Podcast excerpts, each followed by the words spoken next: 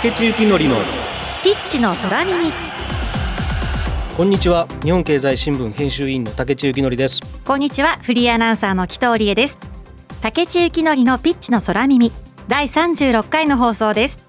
この番組ではサッカー界からゲストをお招きして長年サッカーを中心に取材活動をしてきた日本経済新聞の竹地幸典編集委員がピッチの裏側にあるストーリーやゲストの方のキャリアから描かれる人物像などサッカーをベースに幅広い情報をお届けする番組です。先週はマンチェスターシティのお話を竹地さんにも伺いましたが、えー、収録現時点ですけども今シーズンも首位を走っている CFG 参加の横浜 F・ マリノス。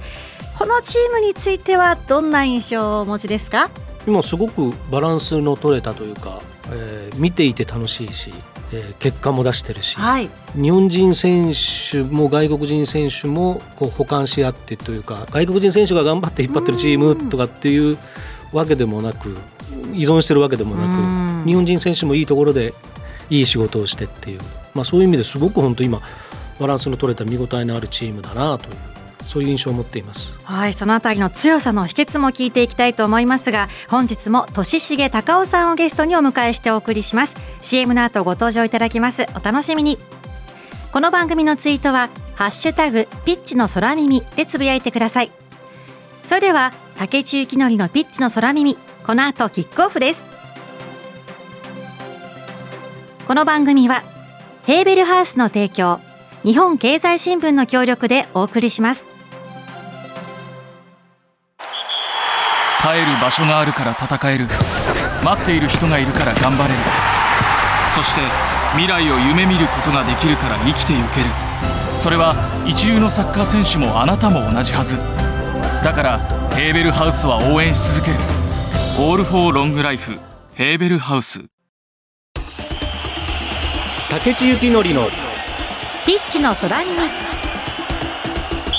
J1 王者である横浜 F・ マリノスはシティフットボールグループ CFG の参加に入ってから、まあ、コンスタントに好成績を上げ、今シーズンも優勝争い続けています。今回も CFG の日本代表を務める年重隆夫さんをゲストにお招きし、CFG がクラブにもたらしたものは何なのか、その中身について、また CFG が今後目指すものについて日本経済新聞の竹内幸則編集員が迫ります。としげさん今日もよろしくお願いします。はい、よろしくお願いします。まずはとしげ隆夫さんのプロフィールをご紹介します。としげさんは1965年神奈川県のご出身です。高校時代は読売サッカークラブのユースに所属し、東京大学でもサッカー選手として活躍しました。卒業後は日本工業銀行、現在のみずほファイナンシャルグループを経て2001年楽天に入社。ビッセル神戸の運営会社クリムゾンフットボールクラブ取締役を歴任。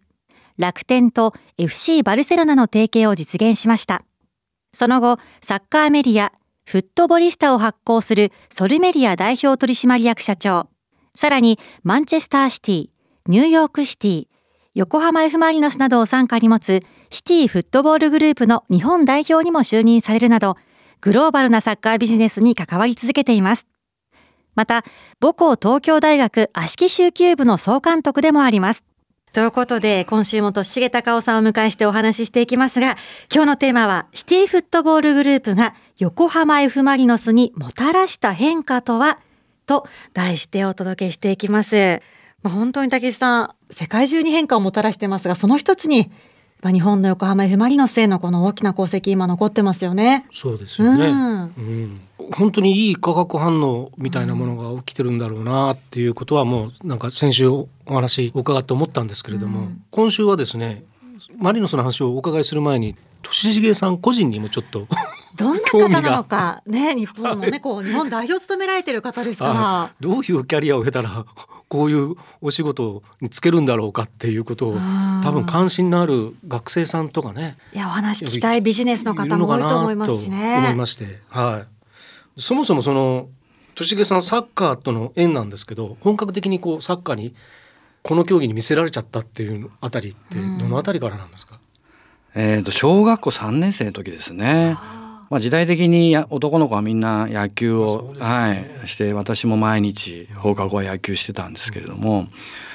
新しくこうできた、えー、小学校でそちらにまあ転校してそこであの直接のあのクラスの他人ではなかったんですけれどもとても熱心なサッカーに熱心な先生がいて同じ学年の男の子はもう強制的にサッカーをやるんだと。強烈にやっぱりそのなんですかね、まあ、リーダーシップというか個性のやっぱりある先生で、えー、サッカーをやるぞということで、うん、まあそまあ、そこから始めたんですけども一気に僕自身もまあ見せられて。もうあっという間に100%野球から100%サッカーに。で小学生でまあサッカー始められてその後の読売クラブに入られたっていう。そうですね、えーまあ、家から2時間ぐらいはかかったんですけれども、まあ、ある意味学校の教育の一環としてのそのスポーツというのがあまり合わなくて。でまあ当時は全然メジャーではなかったんですけれども そのクラブでサッカーをやってるところがあるということで、まあ本当にあの門を叩いてその今のようなねそのセレクションとかがあるわけではなくて、もう本当に練習に入って残る人は残る残らない人は残らないっていうような感じで。まあもちろんそのチームとして試合もしてましたけれども中学高校の時からなんかもう個人事業ニュースみたいな感じでチームとして強くするというよりもその個人のとにかく、はい、力量を斬新ですね、まあ、はい、っていうような、うん、異国の世界みたいな感じで、まあ、また当時読売クラブはもうトップがまたもう本当にあの、えー、ラモスさんはいラモスさんの時代ジョージ与那城さんの時代でしたのででそういう方々がすぐそばで、はい、やっぱりあのサッカーをしていた環境の中でできたっていうことで、まあ、まあ自分自身はまあ大した選手ではなかったですけれども、まあ、非常にまあ、はいまあ、プレーもそうですしそのテクニックもそうですしあとはまあその後でマーリーシアって言うんだよっていうのは教わりましたけどそういうものをもう当時からこう身につけてたっていうような、まあ、自然にですね。であのその後大学あの東京大学に 急にね進んでもうお勉強も非常にできた方と。そうですね、まあのまあ、読売クラブのユースは本当に、まあ、それぞれが、まあ、こう個性の塊みたいな方でしたし、うん、みんながその違うことをやっていたその人から見るとその個性っていうことの中で、まあ、その年毛っていうのはそのなんか、うん、勉強してるっていう個性だった。まあそんな捉えられ方だからすごく楽でしたね。はい、でその後あの日本工業銀行に就職なさいまして楽天に転職なさったと。でここで三木谷さんと同期で銀行時代に出会われるんですね。そうですね。もう本当にこれ三木谷さんとこう同期で、はい、あの銀行で出会えたっていうのは、まあ自分の人生の中でも、はい、一番のやっぱり大きなそうですね、ターニングポイントになったなと思いますね。でその後楽天時代にこのベルディの胸スポンサーになったりあとやっぱり武さんビステル神戸ですねそうですよね、うん、はいそういうことにも細かく関わってらっしゃるんですよね。そうですね。まあ細かくというか、まああの必要ともされていないのに、あのこれをぜひやりましょうと、はい、もうずっと囁き続けてっていうことで。でまあ、いつの間にか彼自身がのめり込んでたっていう感じですかね、はい、この出会いがなければじゃあ今のねあの胸元もあれですしチームも生まれてなかったってことですね、サッカーの世界に引っ張り込んじゃったっていう感じなんですかねじゃあ。まああの結果的にはそうですね。はい。どんな話したんですかまあ一番本当にこれもベルディ、まあ、ちょうどその楽天がこう、まあ、もちろん上場はしてましたけれどもあのし終わった後ですけれどもその後また次のその成長ということで本当にえー、知る人ぞ知る会社だったのでこうやっぱりスポーツマーケティングをする中で、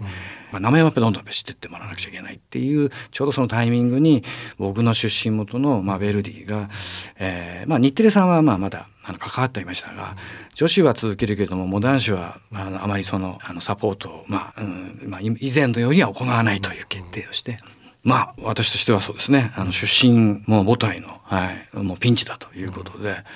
当時選手だった長秀樹さんとそうですね、まあ、あの一緒に、まあ、まあご縁があって、えー、三木谷さんの方に、はい、あのこういう機会があるよということで胸スポンサーをという、はい、あのバルセロナのね選手たちのこう胸元にこう楽天とかなんかこうなんか日本の感じのなんか写真を私どっかで見たんですよ。インターネットかなんかで。まあ割とバルセロナってそれまでこう胸のスポンサーとかつけないとかって言われてて、はい、まあユニセフとかねそういうこうものは入れるけれどっていうような時代がずっとあったから余計にね、うん、そうですね。まああの実際に楽天が、えー、バルサの胸スポンサーになった時はもう私はまあある意味もう卒業してた時だったんですけれども、うん、あのまあ、きっかけはね、えー、楽天がカード会社を買収して楽天カード、まあ、今でこそまああの非常に有名なカードですけれども、まあ、まあ、これも私はあの求められてもいないのに これはヨーロッパのクラブと提携して提携カードを出すべきだよっていう話をして。まあある意味けしかけて あのまあいろんなヨーロッパのクラブと話をする中で、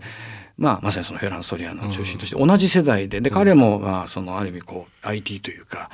うんインターネットの世界でこう、まあ、その頭角を現していった、そのソリアノさんが後にマンシマンチェスターシティに移り、はい、っていうことなんですね。そうですね、はい、で CFG グループを作る、はい、そうするとそこにそうですね、ね、なんかあのある日、えー、まああのマルチクラブの構想っていうのは、まあ、バルサ時代から知ってはいましたので、まあ、日本に、うん、日本でもやろうよやろうよって話は、まあ、よくこう、まあ、あのしている時に、いやどこのクラブとは言えないんだけれども、うん、まあそういう話もあって、うん、ででどう思う年？みたいな話の中で、えーまあ、プロジェクトが始まったっていう感じでしたね。はい。どこにでも年重さん顔出してらっしゃってなんかすごいですね。サッカービジネス界の革命に年さんありっていうことですね。ちょいちょいその頼まれてもいないのっていうのがあるのが俺どうしても笑ってしまうんですけど。いやまあ実際頼まれてなかったですから。いやでも本当に驚く話が今日もね、はい、はい、たくさん聞いてますけども今日もですねここでゲストのとしげさんのリクエスト曲流したいと思いますがいや先週も良かったですが何なさいますか？はい今でこそそうなんですねあの日本と海外を行ったり来たりのライフスタイルなんですけれどもまあまあ、初めてのあの海外生活で非常に印象に残っている曲で、まあ、ニューヨークで過ごしてたんですけれども、まあ、ベルディ作曲、えー、オペラ「椿姫」えー「乾杯の歌」えー、しかもルチアノ・パバロッティバージョンでぜひお願いしたいなと。あのこちらとしげさんとても思い出深い曲というふうにそうですね、あのまあ、初めての海外生活を送ったニューヨークの街であの奥さんがあのニューヨーク育ちだったものであの非常にオペラが好きで、まあ、私自身はそんなに関心はなかったんですけれども、まあ、あのニューヨークですと、まあ、生で、ええしっかりあの楽しめるということで、えー、何度も何度もこう連れて行かれてまた当時このあのまさにパワロッティが全盛期のやっぱり、えー、でもあったので、えー、何回もこの歌はそうですね、えー、聞いて。最初はまあ行くとまあ、まあ、すぐ寝てたんですけれども、はい、もうだんだんねあの面白さも気づきやっぱりこの歌は、まあ、いろんな曲があるんですけどもこの曲がやっぱり一番そうですね中でも印象に残ってる曲ですね。その後あの自らのねチャレンジのスタートを象徴する曲になったと。はい、はい、そう思ってます。はいお聞きしたいと思います。竹地幸典のピッチの空耳。えさて再びシティフットボールグループが横浜 F・ マリノスにもたらした変化とはと題してお聞きしていきたいと思いますが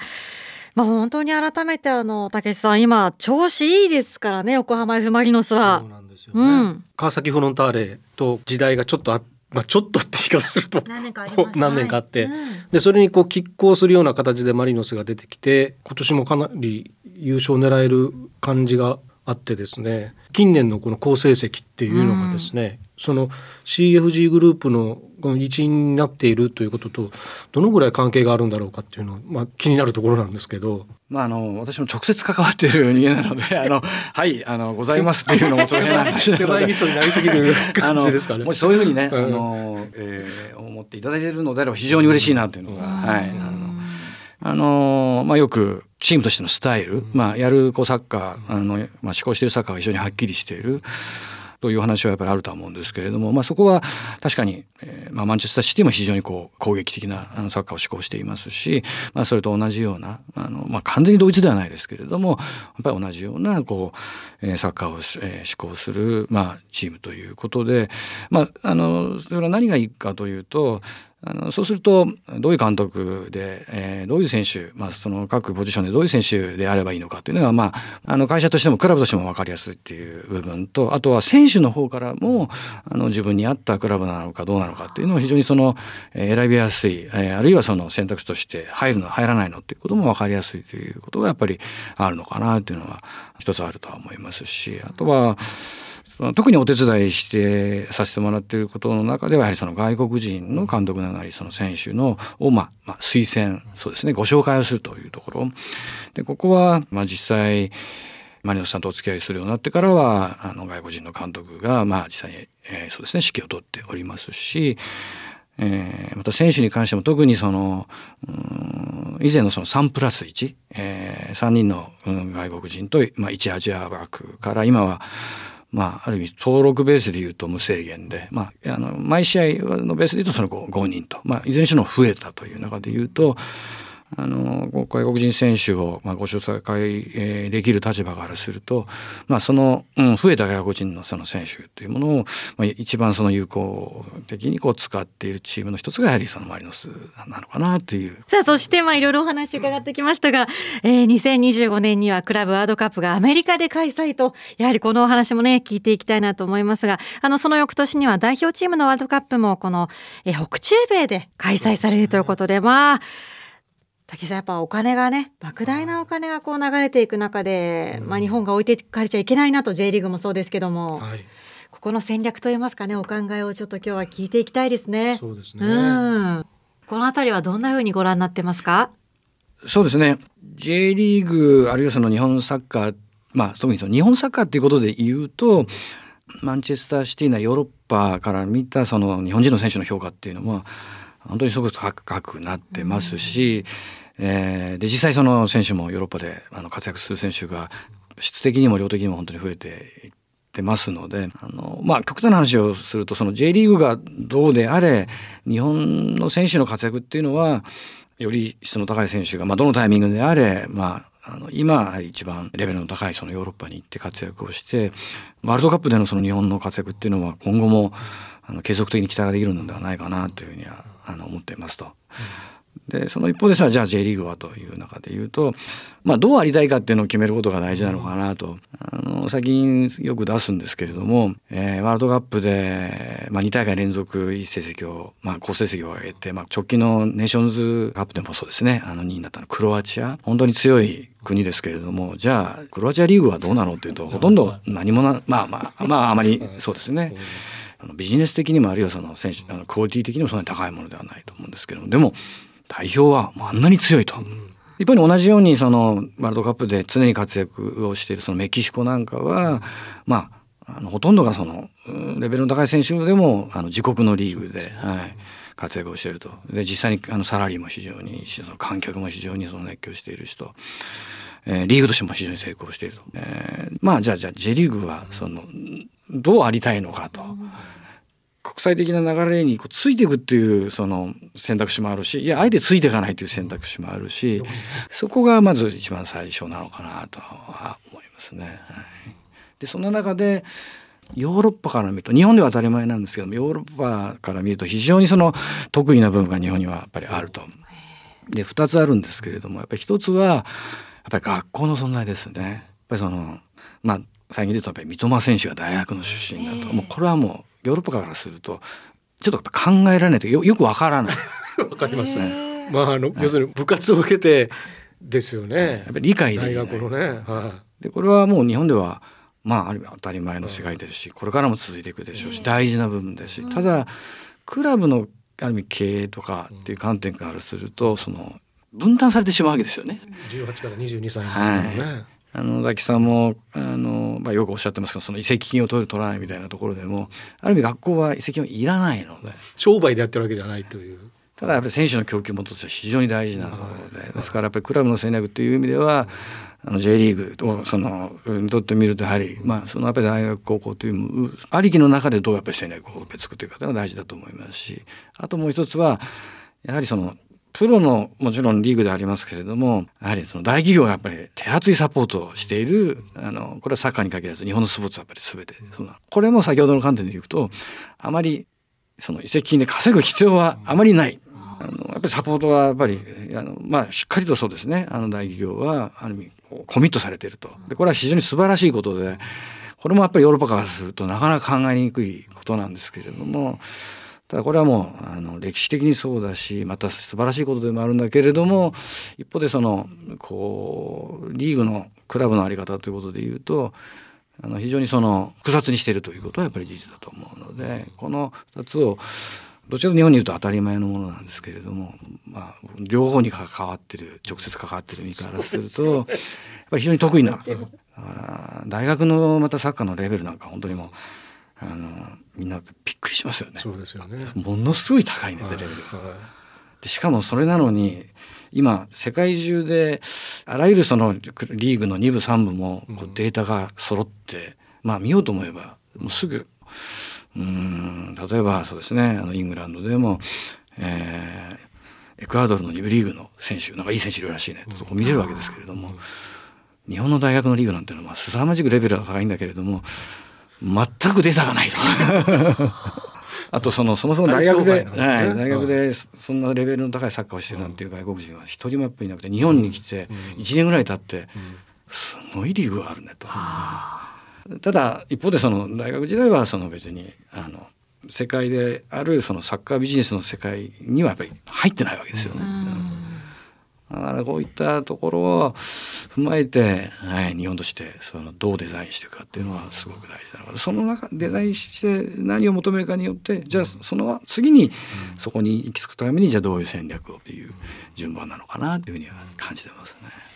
もちろんその世界でどういうことが起きてるっていうのはあのちゃんと知っておかなくちゃいけないんですけれども。いやちょっと上で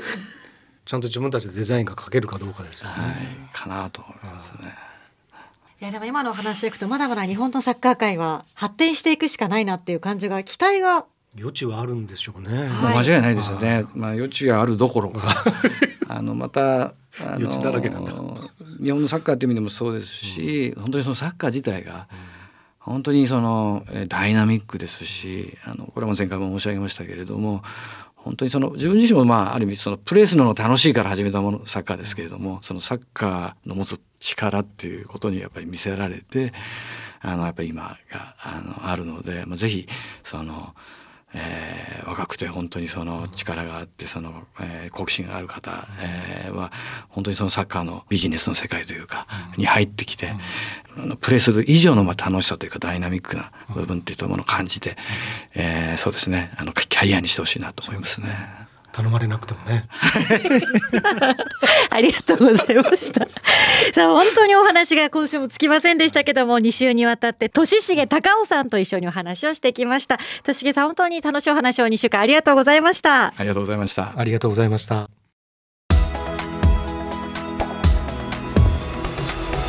先週今週ととししげ高尾さんにご出演いただきましたえたけしさん2週にわたっていかがでしたか？まあやっぱりあのスケールの大きさっていうかそうですね。サッカーの世界がやっぱりこう世界まあ、まあ、サッカーっていうのが世界的なスポーツだからワールドワイドで行われてるスポーツだからまあ当たり前なんですけど、えー、いろんな関わってる人がもう多種多様といいますかね。いろんな人が関わっていてすごくお金も大きい感じがしてですね、はい、そこにこうなんていうんですか日本がどういうふうにこう関わっていくのかっていうことについてやっぱり考え込まされるっていうかそれにこうなんか自分たちもその輪の中にこう渦の中に積極的に入っていくにはどうしたらいいのかなっていうようなそんなことも考えましたし CFG のこう成り立ちの話なんかを聞いていても、はい、そのもちろんその UAE の政府系のファンドがすごいお金を出してクラブを動かしてるのはまあ間違いないんですけども資本と経営を分離してもうその経営の部分はもう経営のプロに任せようじゃないかっていうことでやってることの良さっていうか、その成功例っていう感じもしますけどね。なんか日本のこうサッカー界のこれからのさらに発展になんかちょっとヒントのようなものを。そうですね、だからそういうじゃあ経営のプロに任せればいいじゃないかっていう時に